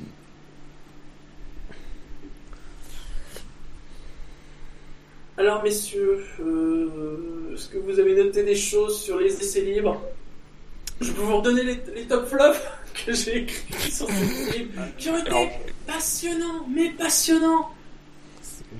En deux mots, pas passionnant quoi. Oui, Je sais pas Mais si t'as écrire 4 pavés sur les. Pas sonnant du tout. pavé, pavé. euh, Oui. Alors vas-y, Shinji. Alors, Dis-nous tout. dans les tops, j'ai mis la lutte Ferrari Red Bull. Notamment Oui. dans les livres 2. Non, non, mais parce que c'est vrai que ça promettait et que, en tout cas sur les essais libres, notamment au livre 2, les écarts ont été extrêmement Mm. faibles. Parce que bon, euh, oui, Vettel, bon, il a mis 2 dixièmes à Verstappen, mais après les trois autres sont en 5, étaient en 5 centièmes. Ouais. Ensuite, euh, j'avais cité McLaren en top, surtout pour la journée du vendredi. Euh, on les avait déjà cités en Hongrie, ils avaient été pas mal sur le week-end. Et là, bah, ils continuent un peu leur regain de forme, en tout cas sur le début du week-end. Même si, bon, euh, Button, vous savez, il a eu ses soucis, notamment à l'œil en libre 2.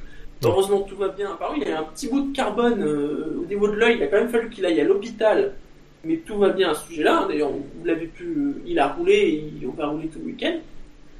Donc euh, voilà, euh, la, la McLaren qui, qui va de mieux en mieux. Alors bon, ça s'est passé un petit peu moins bien sur la journée du samedi. Mais voilà, c'était un bon début de week-end. Dans les flops, alors les Williams qui elles étaient nulle part vendredi. Nulle part. Euh, Puisqu'il se faisait même dépasser, je crois que c'est Ericsson, la Sauber, qui, a réussi à se placer devant une des Williams. Je sais plus si c'est vendredi matin ou vendredi après-midi. Voilà. Euh, nulle part. Alors, eux, ils, ont fait, ils ont fait un peu le chemin contraire de McLaren. C'est-à-dire que le vendredi c'était nulle part et samedi ça a été un peu mieux quand même. Mais c'est c'est catastrophique, Williams, quand même. Enfin, je crois que ça fait, euh, ça fait 3-4 émissions de course où on n'a pas grand chose à dire sur elles Ah parce oui. qu'elles sont nulle part, quoi. On n'avait pas grand chose à dire les, les deux saisons d'avant. hein. Faut pas. Oui, oui. C'était mieux dans les performances, mais on n'en avait pas grand chose à dire. hein. Bah, Ils ont à chaque fois pas de bol. Il y avait des qualités. Là, là comme je disais, comme j'ai mis dans le top flop, t'as l'impression qu'il n'y a plus aucune qualité à cette Williams. hein.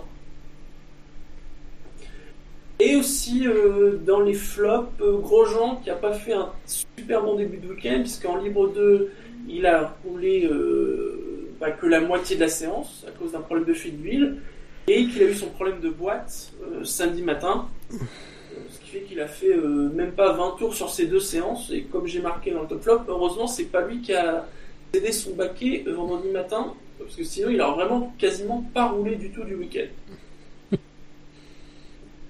Il était meilleur l'année dernière quand il cédait son baquet. C'est vrai. Oui, Grosjean, euh, c'est c'est une pente euh, descendante et puis euh, euh, on l'avait avait déjà eu l'occasion de le dire, mais ça ne, enfin bon, effectivement la As doit pas être totalement parfaite, mais j'ai l'impression que c'est toujours les mêmes problèmes qui ne se règlent pas.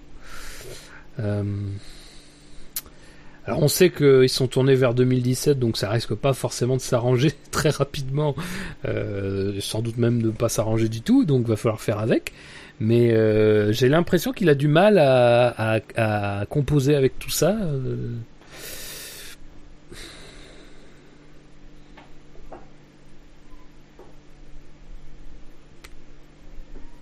En tout cas, ce qui s'est passé euh, depuis le début des essais sur ce Grand Prix, c'est vraiment pas, c'est vraiment pas positif, je trouve. Il est, il semble très largué par cette voiture et moi, ce qui me gêne avec Grosjean, c'est que j'ai pas l'impression qu'il peut reprendre le dessus, quoi. Donc, j'espère me tromper, mais il va l'impression. hein, et franchement, euh, dimanche, je crois qu'on peut pas s'attendre à grand chose Mm. de sa part. C'est étonnant quand même euh, quand on voit ce qu'il a réussi à en tirer en début d'année. C'est ça qui est. Bah, bah, rappelle-toi ce qu'on disait à l'époque aussi, Bouchard. hein. On était content pour lui qu'il ait scoré des points au début de la saison parce qu'on savait que derrière il n'y aurait pas une puissance énorme pour développer. Non mais Euh, oui. Voilà. Sauf qu'on parlait effectivement d'un recul dans la hiérarchie parce que euh, le niveau global des autres euh, serait remonté, que As aurait pas pu suivre.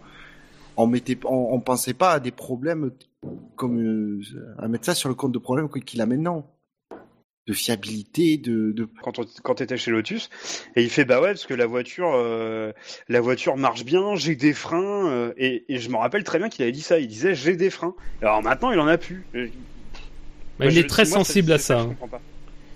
Il l'a toujours dit, et c'est vrai que c'était vrai aussi du temps de Lotus, ça pouvait vraiment lui flinguer un week-end quand, euh, quand euh, enfin, les freins ne fonctionnaient pas. hein. Euh, C'est un pilote qui est extra. Bon, alors, je dis pas que les freins, c'est pas.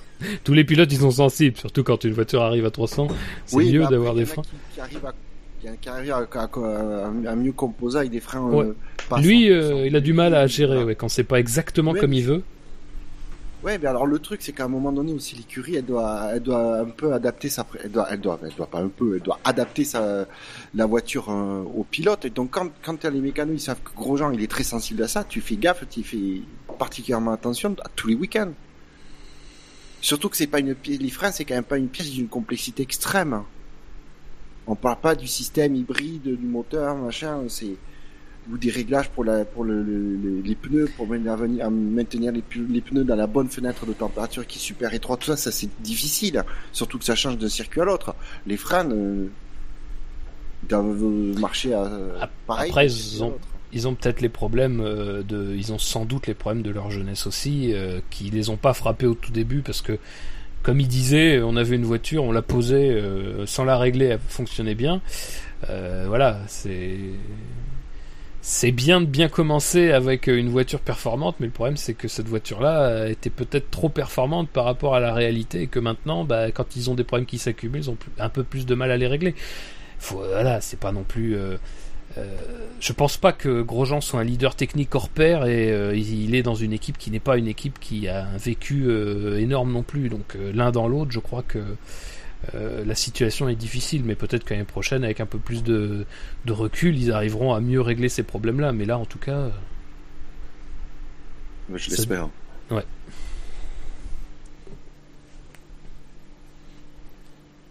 Messieurs, est-ce que vous avez remarqué d'autres choses sur les essais libres? Euh, Hamilton qui s'est fait une petite frayeur euh, avec les commissaires, du coup, en essai libre 3. Oui. Avec Grosjean d'ailleurs. avec Grosjean c'est la transition parce qu'il a quand même il a quand même il a il s'est quand même si j'ai pas si j'ai bonne mémoire il s'est carrément arrêté Grosjean Mm. Ouais. dans la pit lane Quasiment. Et du coup, on a revu une enquête pour Unsafe Release depuis des, des mois. Ouais, non, Oui, mais ça, La c'est- première depuis des mois. c'est terrible. Quoi. Alors ce qui est marrant, c'est que c'est une sanction pour l'équipe, alors que pour le coup, c'est la faute d'Hamilton. Euh, ouais, c'est plus une faute d'équipe. Son équipe, Non, non. son équipe lui avait dit de ne pas sortir. C'est lui qui a Ah ouais décidé de sortir. Oui. Ah, alors ça, alors, ce qui ça c'est vrai pour la Ah, deuxième sortie, mais je sais pas pour la première. Je pense que Canal, c'est c'est vrai que Canal a dit ça sur la, f- en, en montrant des images de cette fameuse sortie. Euh, Alors si c'est vrai, si c'est vrai, euh, clairement il aurait dû être pénalisé. Enfin, il aurait au moins dû être réprimandé parce que Gviat l'année dernière l'avait été. Alors la seule réprimande dans l'histoire de Unsafe Release sur les quatre dernières années, c'était Gviat l'année dernière. Il avait été réprimandé parce qu'il n'avait pas fait attention. Donc là, je pense que ça aurait été le même cas, donc la même application d'une réprimande, donc ça aurait voulu dire 10 places de plus sur la grille. Après, euh, bon, euh, je veux dire, même si c'est vrai, je pense que Mercedes a, a évidemment joué de tout son, de toute sa responsabilité pour euh, encaisser l'amende euh, et ne pas pénaliser le pilote, parce que là, ça aurait été évidemment catastrophique, parce que moi, je suis, je enfin, j'aurais parié que ça aurait été aussi une, une possibilité de changer à peu près tout, justement, euh, sur le moteur à ce moment-là, parce que sinon, après, tu, tu, ça veut dire que tu te mets deux épées de Damoclès alors que tu pourrais en avoir qu'une. Bon. Mais si c'est effectivement Hamilton, ça reste quand même aussi euh, dommage qu'ils prennent ce risque-là. euh. Bon, tout est bien qui finit bien pour lui, mais c'est pas forcément passé très très loin. Après, c'est pas une décision qui, euh, est, euh, enfin, c'est pas une décision anormale. Hein, c'est même une décision qui est tout à fait dans la lignée. Dans les essais qualificatifs et dans les essais libres en général, c'est bien ça, c'est bien une, amende pour l'équipe. C'est pas plus normalement. Donc, Non, c'est pas.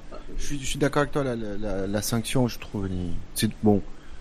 Ce serait mieux que la- l'amende soit au nom de d'Hamilton, puisque c'est apparemment c'est lui le responsable. Mais effectivement, il n'y a pas, il a pas danger en essai libre. C'est, c'est surtout en en course euh, contrôle qui sont vraiment, vraiment, vraiment pas sévères. Passons aux qualifications, messieurs. Et à la Q1. Ont été éliminés de Q1 Marcus Ericsson qui ferme la marche. Il est précédé par son coéquipier Nasser, 21e. Arianto est 20e. Gviat, 19e. Verlaine, 18e. Magnussen, 17e. Gviat, Gviat, je crois que c'est la dépression en ce moment. euh. Je sais pas si vous avez vu Ouais, les je images euh, devant à la télé euh, anglaise, mais ça fait. Ça, ça, c'est, il, voilà, il a l'air de plus être là, il a l'air d'être moitié déprimé, c'est. Ça fait presque de la peine à voir, franchement. C'est pas, je sais bien que la Formule 1 c'est pas un monde de bisounours, mais il a l'air malheureusement de perdre beaucoup pied et de pas vraiment trouver un moyen de s'accrocher. Euh, C'était le risque euh, après ce qui s'est passé en début de saison et bah, malheureusement pour lui, j'ai l'impression que en plus il a pas de bol parce que Gasly euh, évidemment en ce moment marche pas mal donc ça les choses se sont très vite inversées là en quelques semaines.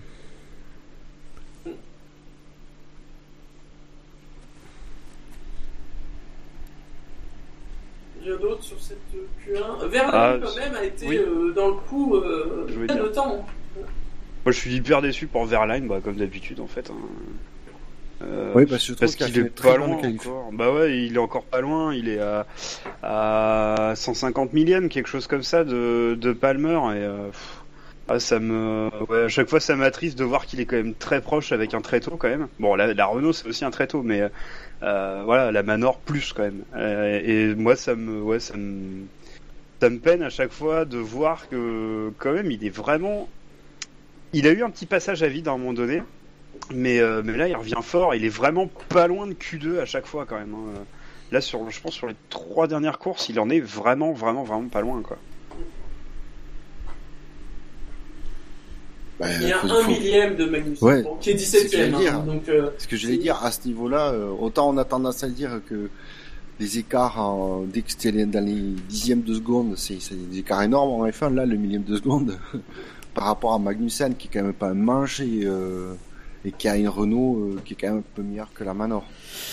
Donc, euh, sinon, il est à moins d'un dixième de la sixième place. Oui, oui. Bon après c'est quand même c'est bien quand même comme performance.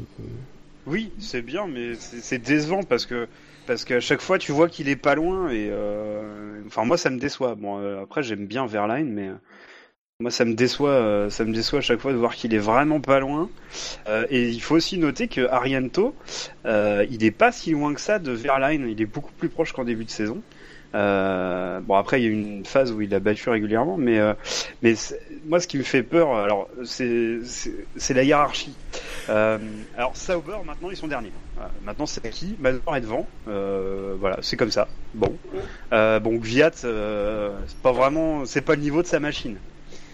Pas le niveau de sa machine, mais bon. Et euh, mais par contre, Manor, ils sont quand même en train de talonner sévèrement Renault, quoi. Alors après, en course, c'est peut-être une autre limonade, mais sur un tour, euh, ils sont quand même pas loin à chaque fois. hein. Enfin, de, enfin, à chaque fois. Disons depuis euh, que les grands prix s'inten- s'intensifient un petit peu.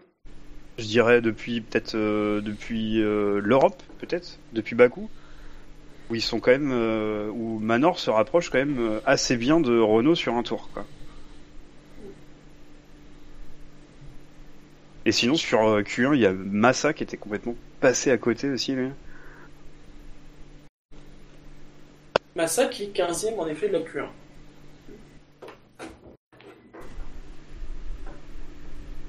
On passe à la Q2 Oui. oui. Palmer a fini 16ème, il est précédé par Grosjean qui s'est classé 15ème mais qui partira 20ème hein, puisqu'il a pris 5 places pour changement de boîte. Alonso est 14e, Sens 13e, Button 12 et Gutiérrez 11. Aïe pour Grosjean sur le coup. Hein. Dans la lignée. Sens, Sens partira 15e puisqu'il a 3 places de pénalité pour avoir gêné Massa lors des qualifs. Ah oui, alors ça pour ça, ça pour avoir gêné, il l'a bien gêné. C'était, c'est le plus belle, c'est la plus, la plus belle gêne que j'ai jamais vue. Je, je crois que C'est c'est un- c'est ce qu'on appelle un cas d'école. ah c'est, oui là c'est, ils auraient même pu lui donner la pénalité tout de suite quoi, même pas faire l'enquête parce que là c'est, c'est aff- Alors, enfin, par c'est terrible quoi. j'ai l'impression que c'est le genre de truc euh, où il a pas été prévenu par son écurie. J'adore ces bruits de cigarettes électroniques. Ah, Euh, et- Parce que tu vois que dès qu'il voit qu'il y a... Parce que je pense que du coup, il se... tant qu'on ne la prévient pas, qu'il se... il se... il s'embête pas forcément à regarder ses rétros. Et tu vois que dès quand il voit, quand il voit qu'il y a Massa derrière lui, mais il se jette. Oui, Il coupe la- il tente un truc. bah, il tente les nouvelles le limites de le piste. moins. hein. C'est là, c'est ce qui me fait dire que le normalement c'est les écuries qui préviennent euh, qu'un pilote il est en tour de rentrée, tour de sortie, en tour chrono, euh, parce que ça le pilote il peut pas savoir sinon. Et là c'est là, je pense que la, la faute elle est sur l'écurie sur ce coup-là, parce que quand tu vois comme il se jette en dehors, et puis c'est pas le, le, le pilote qu'on, ouais, on le connaît pas pour avoir, euh, pour avoir un comportement comme ça, parce que comme tu dis c'est un vrai cas d'école. C'est vrai que Sainz, j'ai souvenir de lui pour de nombreux euh, euh, vitesses excessives dans les stands, mais pas pour avoir bloqué des gens. C'est vrai. C'est sa marque de fabrique, lui, c'est euh, le limiteur, il l'enclenche pas, quoi. Où il arrive trop vite dans les stands. Oui, euh, Après, euh, s'il y a une performance à souligner, c'est Gutiérrez hein, qui, euh, qui a vraiment, Ah oui, euh, qui était vraiment pas, pas, pas très très loin en tout cas de la, de la, de la Q3. Et euh, franchement, ça fait l'écart est relativement net avec Grosjean quand même. Donc euh, il y, a- pas que, enfin voilà, c'est un peu les vases communicants. Forcément, on a l'impression que Gutiérrez euh, tout d'un coup euh, trouve du niveau, mais c'est plus que ça. Je pense que Gutiérrez a vraiment pris la mesure de sa voiture. Euh, il a peut-être aussi un peu plus de chance parce qu'on se souvient qu'en début de saison, il a quand même été touché par, par pas mal de problèmes. Ah Et- oui ça. Et malgré le fait qu'il a manqué des essais libres euh, récemment, euh, il, a, il arrive à prendre le pas dessus. C'est même à se demander s'il faut pas les manquer ces essais libres. Ça te donne pas un supplément de euh, d'âme, de fraîcheur dans, à partir des essais libres 2, mais en tout cas, euh, il était vraiment pas loin de la Q3 et ça aurait été une belle performance. euh. Enfin, c'est déjà une belle performance d'être 11e euh, devant les devant les McLaren quand même. Et euh, ouais, c'est vraiment bien pour lui quoi. Massa qui encore une fois arrive à, à se placer au-dessus de la ligne de flottaison. Il craque. En Q3, voilà.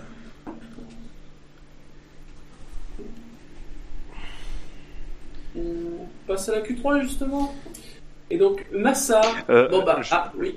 ju- juste un truc sur Q2, euh, est-ce que toutes les, hum, toutes les écuries ont fait leur temps avec des pneus rouges? Oui, Oh, oui. parce qu'à un moment donné, j'ai cru que Mercedes l'avait pas fait. Ils ont fait ça, ils ont fait pneu tendre en Q1 juste. Ah, c'est un- ouais, c'est un cul. d'accord, ok, merci. Donc Massa, bah, il a fait dixième, hein, à force d'être au-dessus de la ligne de flottaison, euh, tu peux pas aller beaucoup plus haut. Perez est neuvième, Bottas huitième, Hülkenberg septième. Sur la troisième ligne, on trouve les deux Ferrari, avec Vettel 6, Raikkonen 5. Sur la deuxième ligne, les deux Red Bull, Verstappen 4 et Ricciardo 3. Et donc, sur la première ligne, les Mercedes, Hamilton deuxième et Rosberg premier. Et on voit que. euh, Juste précision, euh, Hülkenberg partira 8ème, parce qu'il a pris une place euh, pour avoir utilisé un train de pneus non autorisé en Q1. C'est un train de pneus Ah ouais. qui va être rendu euh, samedi matin. Il prend combien une place hein? Une place. Ah, ça va, c'est pas. Donc 8ème au lieu de C'est gentil. Je sais pas si une place ça a déjà été beaucoup fait. Je crois que là on, on tient quelque Non, chose. Euh, Ben, les... Ben, les Force India qui, je pense, sont meilleurs que les Williams sur ce week-end. J'ai presque même envie de dire euh, une fois de plus. Je pense que sur la durée de la course, oui, ça se verra. Ouais. Ah ouais, oui, ouais. surtout qu'en plus, si Williams nous sortent ces stratégies euh, bien Même si c'est vrai que c'était mieux samedi que vendredi chez Williams. J'ai hâte de voir cette lutte là parce que ça peut être serré. Oui. Ah, mais de toute façon, là, euh, sur les, les 10 premiers, il y a- il réussit à avoir la lutte à tous les étages. C'est vrai. Bon, après, tu me diras, je suis pas si sûr parce que euh, je pense que vu les performances, je pense que Red Bull euh, ver- versus Ferrari, il y a peut-être pas photo. T- les Ferrari en course, c'est souvent mieux. Hein. euh, Tu me diras, oui, c'est vrai, c'est vrai. ça, c'est constant depuis quelques temps, mais c'est souvent le cas. Et, euh, et justement, que les Red Bull partent devant, ça peut nous offrir, euh, bah, comme la semaine dernière, finalement, une belle lutte euh, euh, entre ces deux écuries-là. Euh, Surtout que là, il y, a une- il y a, il y a des opportunités de freinage, de, de, Ouais. de dépassement. ouais, là, va y avoir des. Ah, je- parle sur le freinage de l'épingle, c'est pour ça que j'ai fait le lapsus. Mais... Ouais, ouais. Bon, par contre, à, à demi- à- en Allemagne, si, chez Ferrari, c'est pas l'Allemand qui brille, qui brille, c'est Raikkonen. qui Ouais, est clairement mal, en ouais. forme ce Ah bah en forme, oui.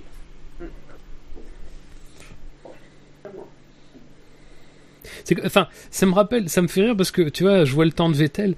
Euh, Vettel en Q2, il fait un tour. euh, très sincèrement, il mord à peu près partout.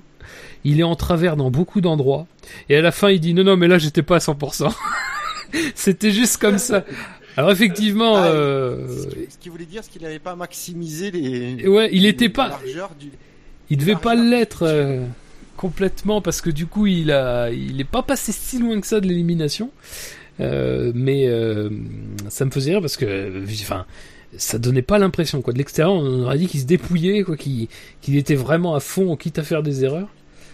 Euh, ça, c'est c'est relativement inquiétant.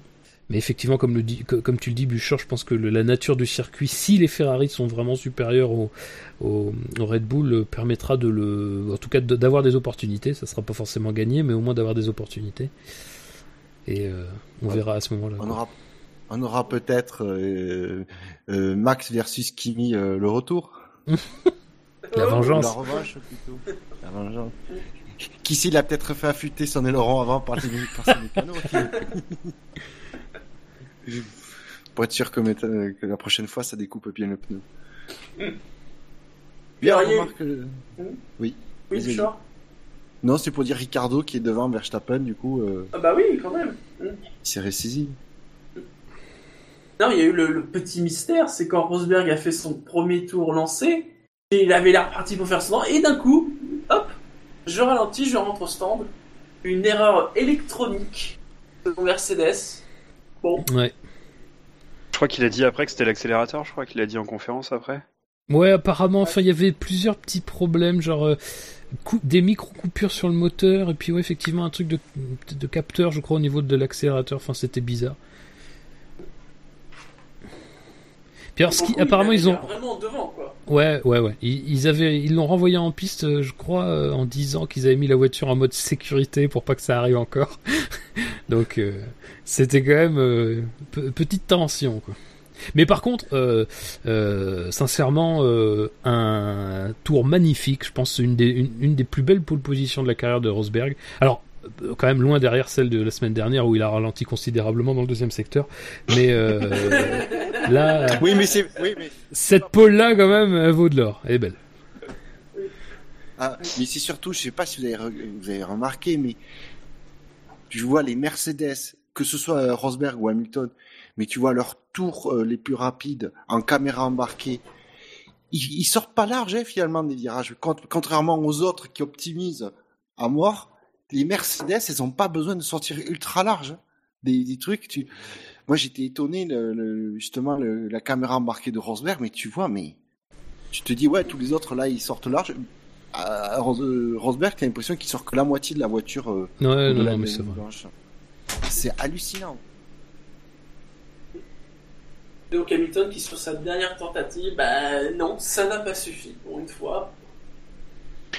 Pour moi, Rosberg, il a, il a rendu euh, à Hamilton la monnaie de la, de la pièce du tour de qualif qu'il a fait euh, en Grande-Bretagne. Où lui aussi n'a eu qu'une seule chance en, en Q3. Ouais. Et euh, parce que son tour, enfin, il n'a pas eu qu'une seule chance, mais son tour avait été annulé. Et, et, et il avait refait le, le tour, le tour qu'il fallait au bon moment à la fin, et, à la fin également. Pour moi, c'était un petit peu la, la même histoire en fait pour leur Grand Prix à domicile chacun, quoi. C'est vrai, il y a un peu de ça. Ou alors c'était écrit par Toto, hein, parce qu'on sait que Toto écrit tout pour Mercedes. Non, mais après Hamilton n'a pas fait des. Enfin, ses tours de qualif étaient pas brillants. euh. Et c'est vrai que Rosberg a fait les meilleurs temps tout le week-end. Ouais, ouais. Non, mais en plus, non tu, plus, euh, le tour de Rosberg, comme dit Buchor, il est parfait. Enfin, c'est un très bon tour. C'est justement quand t'as pas l'impression que le mec euh, se, va se sortir à tous les virages. Euh, là, Rosberg, c'était très propre. De toute façon, Rosberg, on, on- c'est vrai qu'on on s'attarde jamais trop souvent sur le pilotage des, de- des pilotes, mais euh, Rosberg, pour le coup, est, est un pilote très très propre. Euh, dans son pilotage, en général, il fait très très peu d'erreurs, même tout au long d'un week-end, hein, comparé à un Hamilton qui est pas forcément, c'est pas, enfin, je veux pas dire brouillon, mais en tout cas qui cherche un peu plus euh, certaines limites. Euh, euh, Rosberg lui est très propre et sur des sur des tours comme ça où ça joue justement un peu à la à, un bon un bon vrai tour dans des conditions un peu difficiles là ça c'est il s'est vraiment régalé et puis il nous a régalé enfin franchement c'était un très beau tour à vivre en caméra embarquée. Quelque chose à rajouter sur la, la Q3 et sur les qualifs? Bon, faut être honnête, c'était pas les plus palpitantes de Non. l'année quand même. Non, c'est vrai. C'est sûr. Globalement, c'est pas le plus gros début de week-end qu'on ait eu. c'est clair Alors, Ah, ça, ça, ouais. ça annonce En du bon pour Q3, demain. si- En Q3, on avait juste le savoir est-ce que euh, comment seraient les Ferrari, les, et les euh, j'allais dire les Verstappen, les Red Bull. Les, La- les Verstappen 1. voilà. Les Red Bull Lidl, Euh, Eh oui on en a pas parlé, c'est quand même le grand drame du week-end. C'est le logo Lidl sur la Red Bull. enfin le retour des petits sponsors dans la F1 un petit sponsor, vu là où ils sont mis sur la carrosserie, euh, je suis pas si sûr que ça. Hein. Il doit pas être donné l'emplacement, parce qu'ils sont, ils sont sur le, le l'aileron avant là. Ah non, mais ce n'est pas une petite marque. Mais c'est sûr Non. que Bernie, qui aime les marques de luxe, il, a, il mange son chapeau. Ah bah il mange son chapeau Lidl. Son Voilà. entier, son entier. Son- C'était la 27e pole de Nico Rosberg, la 64e de l'équipe Mercedes, la 147e du moteur Mercedes à une vitesse de 221,433 km/h. Messieurs, vos pronos Je, je- je reviens juste sur un truc, Shinji. Tu disais que Bernie, il aime les, euh, les marques de luxe. Euh, je pense que son château, euh, son chapeau, euh, d'ailleurs son château, même carrément, il l'a bouffé quand il a vendu, enfin quand il a, il a signé le partenariat avec Enkine quand même. Le niveau luxe, bon, euh, c'est pas ouf quoi. Voilà, excuse-moi. Alors les Ouais, mais il y a un côté premium quand même. Ouais. Ah non, mais c'est sûr que, euh, Ah bon que Bernie préfère. il a- il- Par contre, il avait du jubilé, il a du jubilé le jour où il a signé le contrat avec Rolex. Ça. Oui, ça, ça, par contre. Euh, pour les pronos, moi je dis que Rosberg va gagner devant Verstappen et devant Vettel. problème pour Hamilton Moi, je pense qu'il va y avoir de la casse. euh, Il y a un truc qui va péter. On s'est fait chier depuis le début du, grand- du, du week-end. Faut, faut être honnête. Mais alors Euh. attention, casse technique ou casse voiture contre voiture? Oh bah du, moi je vois bien du carbone volé, moi. Ah non, mais attendez, non, mais moi j'y crois pas. Pas à la maison, encore moins à la Bah maison. Ah, ça, là, ça foutrait très mal. Hamilton Contre Hamilton. ça, serait Hamilton contre Hamilton, bien sûr. Hamilton contre Rosberg. Il y a sera- il y a, Dieter en plus qui va être là demain, c'est certain. Ouais, il va y avoir de la moustache. Tu as tout le personnel Mercedes parce que je pense qu'il y a que dans les tribunes. C'est- C'était quand même un peu mieux qu'il y a deux ans. Alors, Oui, pas tant vendredi, mais sam- samedi c'était un peu mieux. J'espère que demain. Il y avait pas la Coupe du Monde. Oui, mais je pense aussi que Mercedes a dû acheter plus de billets que les années précédentes. Mais je veux pas te dire de bêtises. Je regarde. Je me demande si demain ils font, ils font le doublé, si ça serait pas leur premier, leur tout premier en Formule 1. De la saison? Euh, non, de l'histoire. De, en Allemagne, je veux dire. Ah oui, parce que je me disais quand même. Oui, oui, oui, non, non. Parce que je regarde 54. Ils nous en ont fait. En Ils tant que constructeur, ils- tu veux dire. Oui, oui, bien sûr, en tant que constructeur. Ça, je crois qu'ils l'ont jamais fait. hein. Il me semble, oui, je- ils, ils ont même pas couru en 55, donc c'est forcément. oui. Ils ont jamais fait ça chez eux, donc ça pourrait être, euh, ça pourrait être l'occasion de marquer l'histoire. Mais je vois Rosberg gagner, par contre. euh, je pense qu'il est très fort euh, à domicile et. Ah puis ça serait un beaucoup trop gros coup sur le casque à mon avis à digérer s'il gagnait pas. Et du coup, il y a un deuxième et troisième, tu mets qui oh, bah, Hamil- Parce que Hamil- Rosberg premier, c'est pas le plus dur. Hamilton en deuxième et euh, troisième. euh, Allez, un petit Vettel. Moi, je, Moi. Ah, vas-y, vas-y. je dirais Rosberg, Hamilton et. Ouais, pourquoi pas Vettel? Parce qu'en effet, si Raikkonen et Verstappen. Peut-être que là, moi pour moi, c'est là que je verrais de la casse en fait. Ah Eh bien, moi, ouais. je... eh bien, eh bien, moi, je vais dire euh, Rosberg, Hamilton, Kim. Ah, toi, tu le vois Parce sortir que- vainqueur du, du duel. Oui, parce que Kimi, je pense que c'est le, c'est le gars, tu, le, tu lui fais une fois le coup, et tu lui fais une deuxième.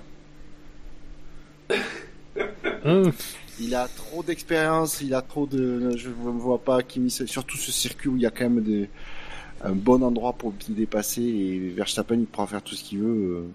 J'ai hâte de voir, oui, parce que c'est vrai que en Hongrie, on n'a pas, on n'a pas vraiment eu la chance. Même si euh, à la fin du, de la ligne droite, euh, Raikkonen aurait pu de temps en temps, je sais pas, au moins se décaler. Mais euh, là, pour le coup, c'est vrai qu'il y a cette longue parabolique euh, virage 4, euh, l'épingle. hein, ça peut, oui, effectivement, ça peut faire du grabuge. On se souvient qu'il y a deux ans, quand Hamilton était parti du fond de grille, euh, il avait dû, il avait dû batailler et même euh, perdre du carbone, euh, notamment contre Raikkonen, il me semble contre Button aussi. Euh, donc euh, ça peut être un endroit. Puis on a vu en GP2 que c'était un peu difficile, donc c'est intéressant. Non, et comme voilà, je parce que je pense qu'il va.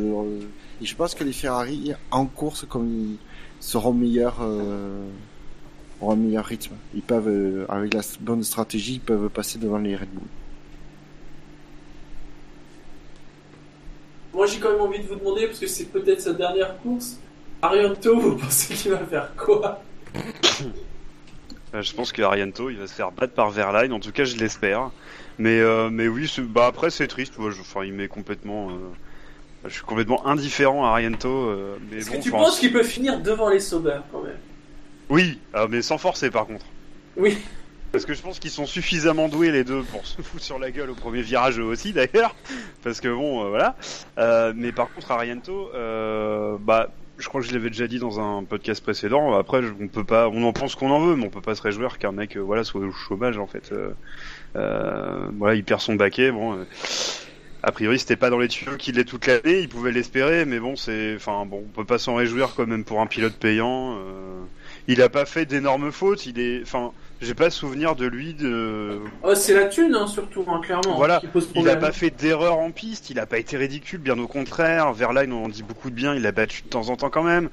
Euh, donc voilà, il, enfin, pour moi, il a pas démérité. C'était pas un pilote payant déméritant comme euh, le sont pour moi, en tout cas, dans mon esprit, euh, euh, Nasser et, et, et Ericsson, qui s'ils n'avaient pas la, la, la, la, la, la jolie, la jolie valise de billets qu'ils ont, seraient probablement pas en F1. Euh, moi, je suis plutôt triste pour Arianto et j'espère qu'il fera un bon résultat. Après, je pense pas qu'il marquera un point, malheureusement.